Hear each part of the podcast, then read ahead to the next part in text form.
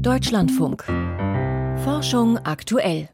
Ein viel zu großer Planet kreist um einen viel zu kleinen Stern. Das widerspricht den Theorien der Planetenentstehung. Details erfahren Sie gleich zu Beginn der Sendung. Außerdem in Forschung aktuell. Zu heiß und zu trocken.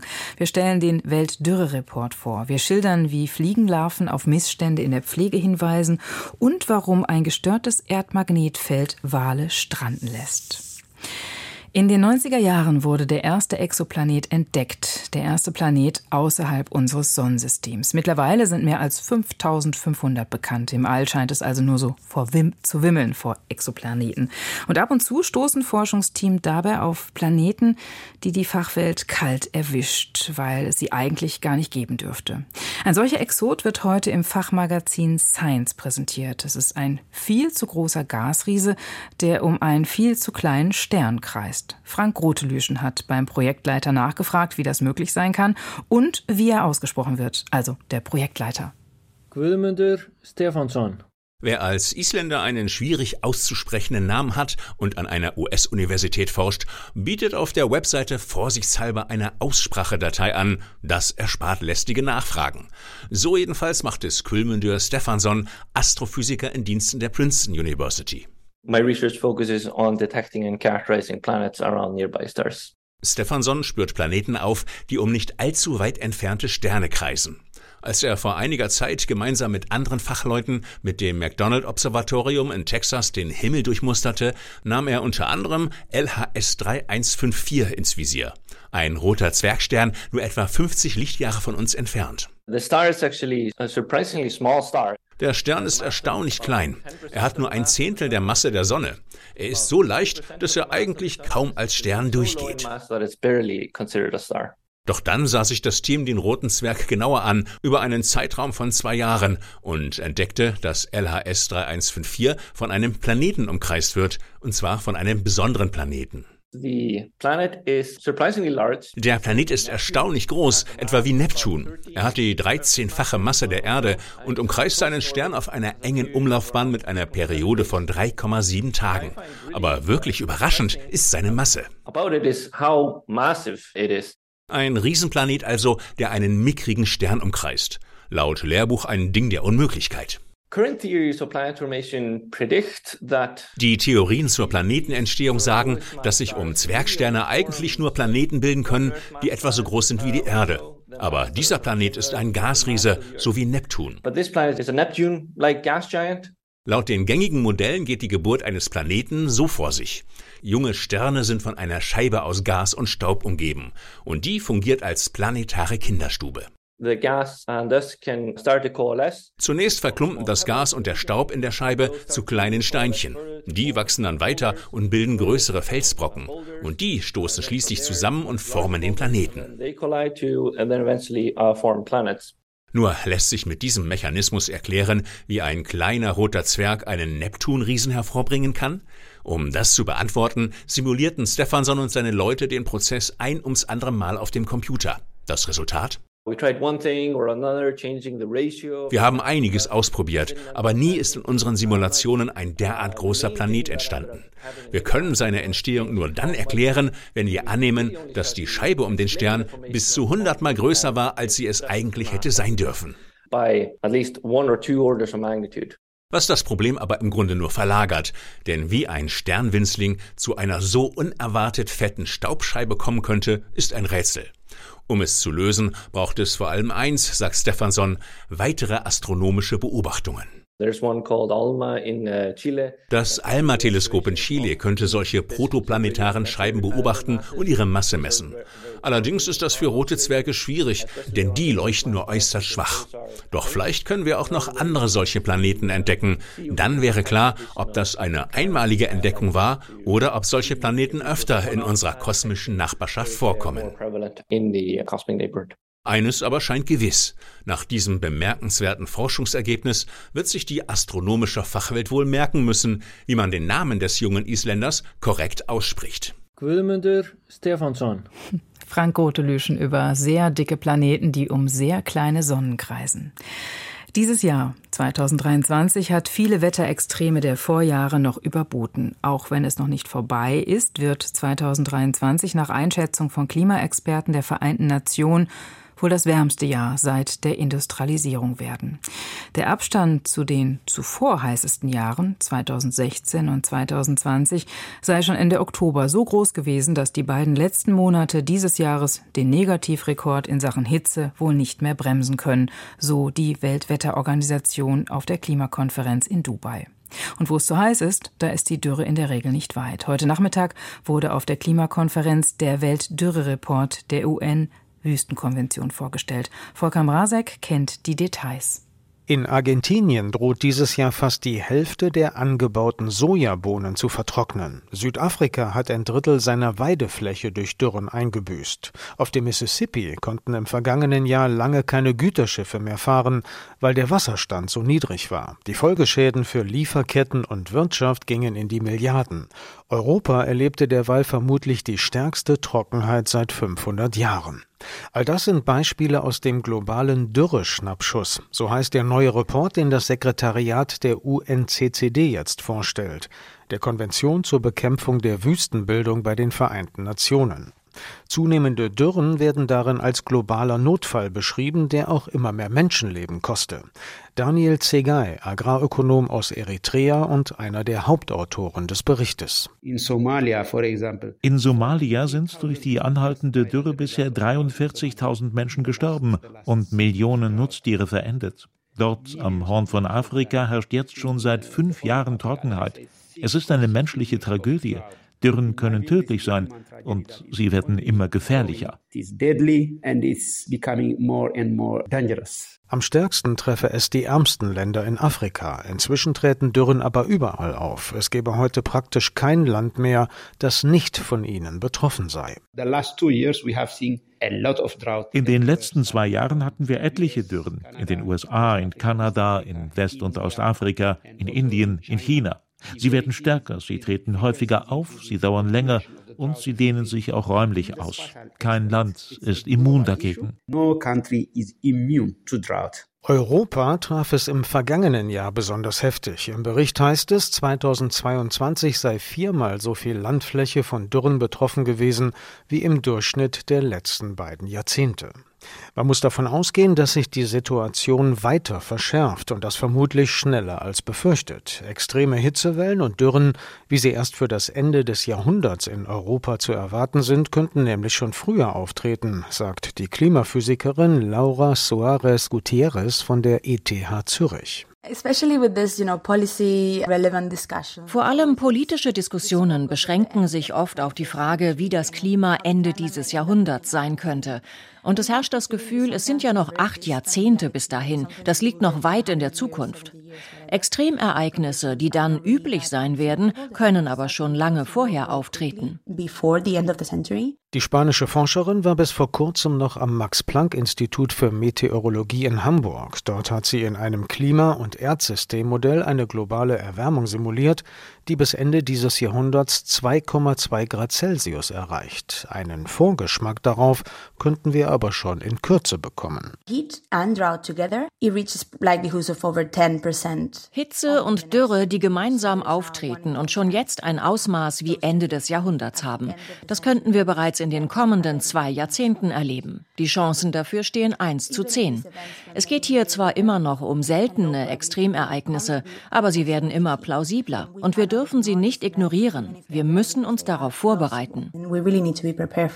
Auf dem letztjährigen Weltklimagipfel in Ägypten wurde die Internationale Allianz für Dürreresilienz ins Leben gerufen von Spanien und dem Senegal. Für Daniel Zegay aus dem Sekretariat der UN-Wüstenkonvention ein positives Signal. 34 Länder gehören dieser Allianz inzwischen an. Es geht ihr um mehr Aufmerksamkeit für das Problem und auch um den Transfer von Wissen. Europa zum Beispiel könnte Ländern in Afrika oder Asien dabei helfen, helfen, Technologien zum besseren Umgang mit Dürren einzuführen, etwa die Tröpfchenbewässerung in der Landwirtschaft. Die Allianz ist auch jetzt beim Klimagipfel in Dubai vertreten und wird dort Spitzengespräche führen. Dürren seien oft stille Katastrophen und lange vernachlässigt worden, sagt der Agrarökonom. Jetzt endlich nehme die Politik sie ernster. Volker Mrazek stellte den Weltdürre-Report vor, der heute auf der UN-Klimakonferenz präsentiert wurde. Fliegen in ihren verschiedenen Metamorphosestadien geben Forensikern Hinweise bei der Datierung, wenn es darum geht, zu erfahren, wie lange eine Leiche eigentlich schon an einem Tatort liegt.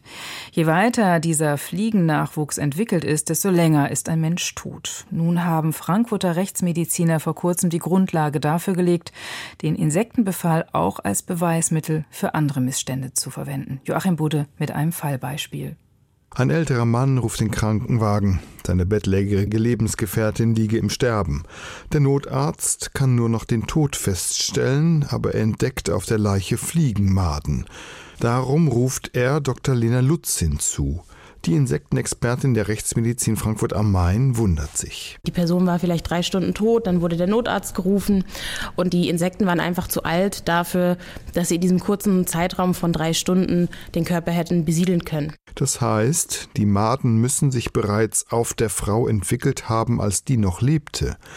Auch die Fliegenarten passen nicht so richtig zu denen, die Lena Lutz auf einer Leiche erwartet hätte. Normalerweise dominieren da Maden von Schmeißfliegen, die Aas fressen.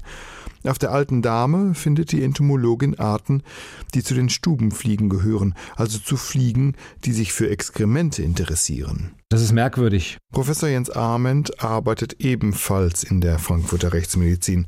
Die Fachleute für forensische Entomologie haben die Fliegenmaden auf der Leiche genauer untersucht. Wenn man sich diese ganzen Entwicklungsstadien angeguckt hat, war klar, dass in diesem konkreten Fall mindestens sechs, sieben Tage schon seit der erstmaligen Besiedlung vergangen waren.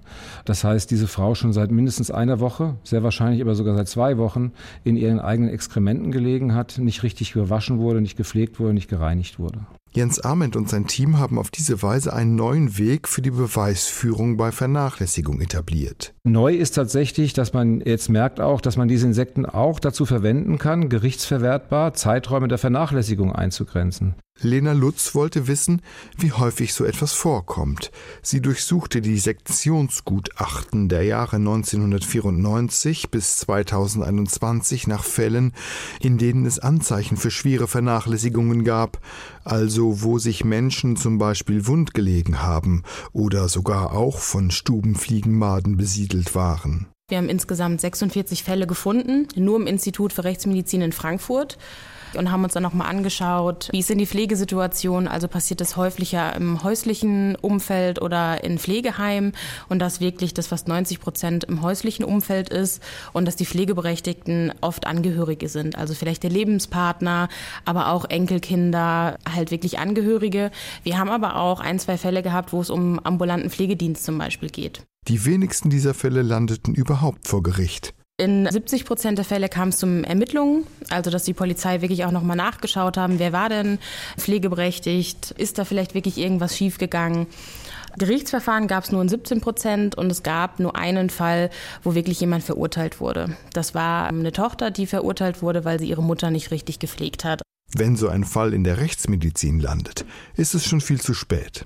Deswegen reicht es, glaube ich, nicht, der Polizei zu sagen, was diese Methode an Ermittlungsmöglichkeiten bietet, sondern äh, dass diese Situation ein Missstand ist, dass der häufig ist, dass da früher was passieren muss. Und wir wollen ja eigentlich zeigen, wie häufig das vorkommt. Und wir wollen eigentlich am Schluss dafür sorgen, dass das weniger häufig ist, im optimalen Fall aufhört. Und dazu müssen wir uns natürlich Gedanken machen. Jens Arment und Lena Lutz überlassen die juristische Bewertung Polizei und Staatsanwaltschaft. Denn nicht immer stecke tatsächlich strafbares Verhalten hinter einem Fall wie dem der alten Frau. Wir teilen das der Polizei erstmal nur als Zeitraum mit, der im Raum steht. Die sind dann angehalten, die Schlüsse zu ziehen und sich die Frage zu stellen, ist es die Schuld des Mannes, dass es so weit kommen musste, oder ist dieser Mann eventuell, aus was für Gründen auch immer, überfordert gewesen mit dieser Pflegesituation? Joachim Budde berichtete. Jedes Jahr landen zahlreiche Delfinschulen oder Walgruppen an Stränden und verenden dort. Warum die Tiere die Orientierung verlieren, war für Forschende lange Zeit ein Rätsel. Spekuliert wurde über Schiffslärm oder wassertrübende Umweltverschmutzung. Nun haben Wissenschaftlerinnen und Wissenschaftler aus Rostock jedoch eine plausible Erklärung für dieses Phänomen gefunden. Das Erdmagnetfeld scheint dabei eine wesentliche Rolle zu spielen. Die Forschungsergebnisse werden heute im Journal of Experimental Biology präsentiert und Christine Westerhaus hat sich schon mal vorher informiert. Im Meer gibt es keine Straßen oder Häuser, an denen sich Tiere orientieren können.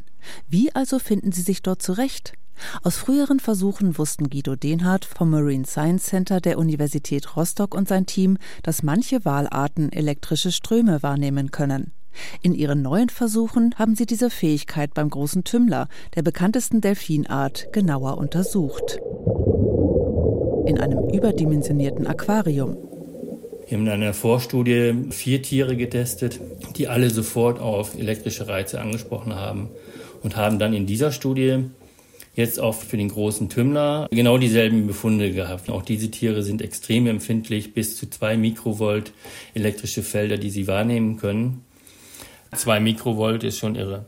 Und das hat uns erstmal ermutigt, diese Daten auch nochmal breiter zu interpretieren. Und das ist das wirklich Neue und was einen richtig dicken Punkt macht in der Meeressäugerforschung, dass wir hier jetzt sagen, okay, das scheint wirklich etabliert zu sein. Denn dass Delfine sehr schwache elektrische Ströme wahrnehmen können, also eine Elektrorezeption haben, bedeutet, dass sie sich sehr wahrscheinlich am Erdmagnetfeld orientieren, so wie Vögel, Bienen oder manche Fischarten. Und da hat man immer schon drüber spekuliert, dass das eben auch bei Delfinen vielleicht eine Möglichkeit sein könnte, aber man hat nicht gewusst, wie denn? Wie soll das denn funktionieren? Womit würden die denn so ein Erdmagnetfeld wahrnehmen? Und jetzt haben wir mit der Elektrorezeption, die wir jetzt wirklich als etabliert ansehen können, erstmals also eine sensorische Grundlage, auf deren Basis man tatsächlich erklären kann, wie die Tiere über ein Sinnessystem das Erdmagnetfeld wirklich wahrnehmen und sich daran orientieren können. Gleichzeitig liefert diese Beobachtung aber auch plausible Hinweise darauf, warum immer wieder Wale an Strände gespült werden und dort verenden.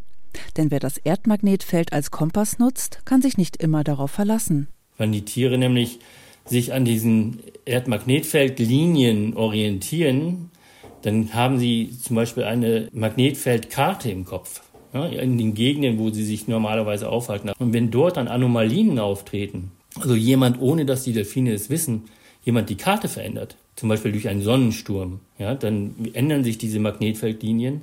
Dann kann man sich einfach falsch orientieren. Das heißt, statt parallel zum Strand sich zu orientieren, führen die Feldlinien zum Beispiel gerade auf den Strand zu. Man schwimmt hinterher und wups, ist man gestrandet. Ihre Elektrorezeptoren helfen den Tieren aber nicht nur bei der Orientierung. Delfine nutzen sie vor allem bei der Suche nach Beutetieren, die sich im Sand eingraben. Denn jedes Tier ist von einem schwachen elektrischen Feld umgeben, das die Delfine wahrnehmen können. Guido Dehnhardt vermutet, dass neben Delfinen auch viele andere Walarten einen Sinn für Elektrizität haben. Und darauf gäbe es auch indirekte Hinweise. Vor Jahrzehnten hat man sehr, sehr häufig Pottwale gefunden, die sich in den Tiefseekabeln verheddert haben. Ne, Pottwale suchen ja nach Tiefsee-Tintenfischen und anscheinend verwechseln sie, es ist zumindest eine Spekulation, verwechseln sie solche Tiefseekabel schnell mit potenziellen Beutetieren, die sie dort auf dem Meeresboden finden und beißen rein, verdrehen sich, verheddern sich dann und leider ertrinken sie dann in der Regel.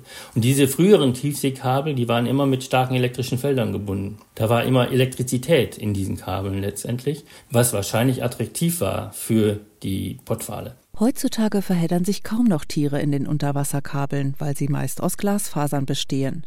Doch dass Wale sich an Strände verirren, ließe sich nicht verhindern, sagt Guido Dehnhardt. Denn auf das Erdmagnetfeld habe der Mensch keinen Einfluss. Über die Rolle des Erdmagnetfeldes bei der Orientierung von Walen Darüber erzählte Christine Westerhaus. Und jetzt ist es Zeit für die Wissenschaftsmeldung von und mit Friederike Walch-Nasseri. Züngelpinguine schlafen tausende Male am Tag, aber immer nur für wenige Sekunden. Brütende Züngelpinguine bekommen eigentlich eine ganze Menge Schlaf, insgesamt mehr als elf Stunden pro Tag. Allerdings nicht am Stück. Eine Studie eines internationalen Forschungsteams im Fachmagazin Science zeigt, die Tiere haben am Tag mehr als 10.000 Mikroschlafmomente, die jeweils nur etwa vier Sekunden dauern. Dank dieser Technik lassen die Pinguine ihre Nester nie unbeaufsichtigt und können sie so rund um die Uhr vor Raubtieren und anderen Pinguinen schützen. Wie genau sich die Tiere mit dieser Schlaftechnik erholen können, ist bisher unklar. Laut den Forschenden weist der Fortpflanzungserfolg der Züngelpinguine aber darauf hin, dass sie offenbar ausreichend Schlaf bekommen. Für die Studie hat das Forschungsteam mit EEG-Messgeräten die Gehirnaktivität von wildlebenden Pinguinen aufgenommen. Das Team diskutiert jetzt, inwiefern die Schlafmomente bei den Züngelpinguinen mit Sekundenschlaf bei Menschen vergleichbar sind. Forschende sorgen sich um die Zukunft der Schwämme im Mittelmeer. Laut einer Studie im Fachmagazin Frontiers in Microbiology ist die Sterblichkeit des höckrigen Lederschwamms im Mittelmeer deutlich gestiegen. Schuld sind demnach Vibrionen, eine Bakteriengattung, die sich durch die steigenden Wassertemperaturen im Mittelmeer besonders schnell vermehrt. Tauchgänge vor türkischen Küsten zeigten, mehr als ein Viertel der höckrigen Lederschwämme werden durch die Bakterien geschädigt. Jeder zehnte Schwamm überlebt die Infektion offenbar nicht. Zuvor war bereits bekannt, dass die Bakterien auch andere Meeresorganismen angreifen, darunter Korallen, Weichtiere und Krebstiere. Die Forschenden gehen davon aus, dass Vibrionen durch die steigenden Meerestemperaturen in Zukunft ganze Ökosysteme bedrohen könnten. Genanalysen liefern neue Erkenntnisse über die Geschichte der Maisproduktion. Mais ist in vielen Regionen der Welt ein Grundnahrungsmittel und wurde von Menschen über Jahrtausende domestiziert. Bis heute ist aber nicht vollständig geklärt, wie sich Mais weltweit verbreitet hat und von welcher Pflanze er ursprünglich abstammt. Fachleute gehen aber schon länger davon aus, dass Mais aus der Wildgrasart Theosinte gezüchtet wurde. Ein internationales Forschungsteam hat jetzt über 1000 Gene von Kulturmais und Theosinte-Arten analysiert. Die Ergebnisse im Fachmagazin Science belegen jetzt den Einfluss einer weiteren Wildgrassorte. Demnach hat sich Mais 4000 Jahre nach der ersten Domestizierung mit einer weiteren Wildmaisart aus Mexiko hybridisiert und erst danach über ganz Amerika ausgebreitet. Forschende entwickeln Menstruationseinlage, die aus Wüstenpflanzen hergestellt werden kann. Ein Forschungsteam aus den USA und Kenia hat dafür die Fasern von Sisal-Agaven verarbeitet, einer sukkulenten Pflanze. Die verarbeiteten Fasern können laut der Studie im Fachmagazin Communications Engineering mehr Flüssigkeit aufnehmen als klassische Menstruationspads aus Baumwolle. Die Agaveneinlagen sind außerdem vergleichsweise ressourcensparend in der Produktion und können leicht entsorgt werden, weil sie aus natürlich abbaubarem Material bestehen. Die Forschenden hoffen, dass die Produktion der Pads die Versorgung mit Menstruationsprodukten lokal verbessern könnte. Weltweit haben Millionen Menschen keine ausreichende Versorgung mit Sanitärprodukten während der Menstruation. Und das waren die Meldungen aus der Wissenschaft von und mit Friederike Walch nach Serie. Sternzeit, 1. Dezember. Der schönste Sternenhimmel über Wolfsburg.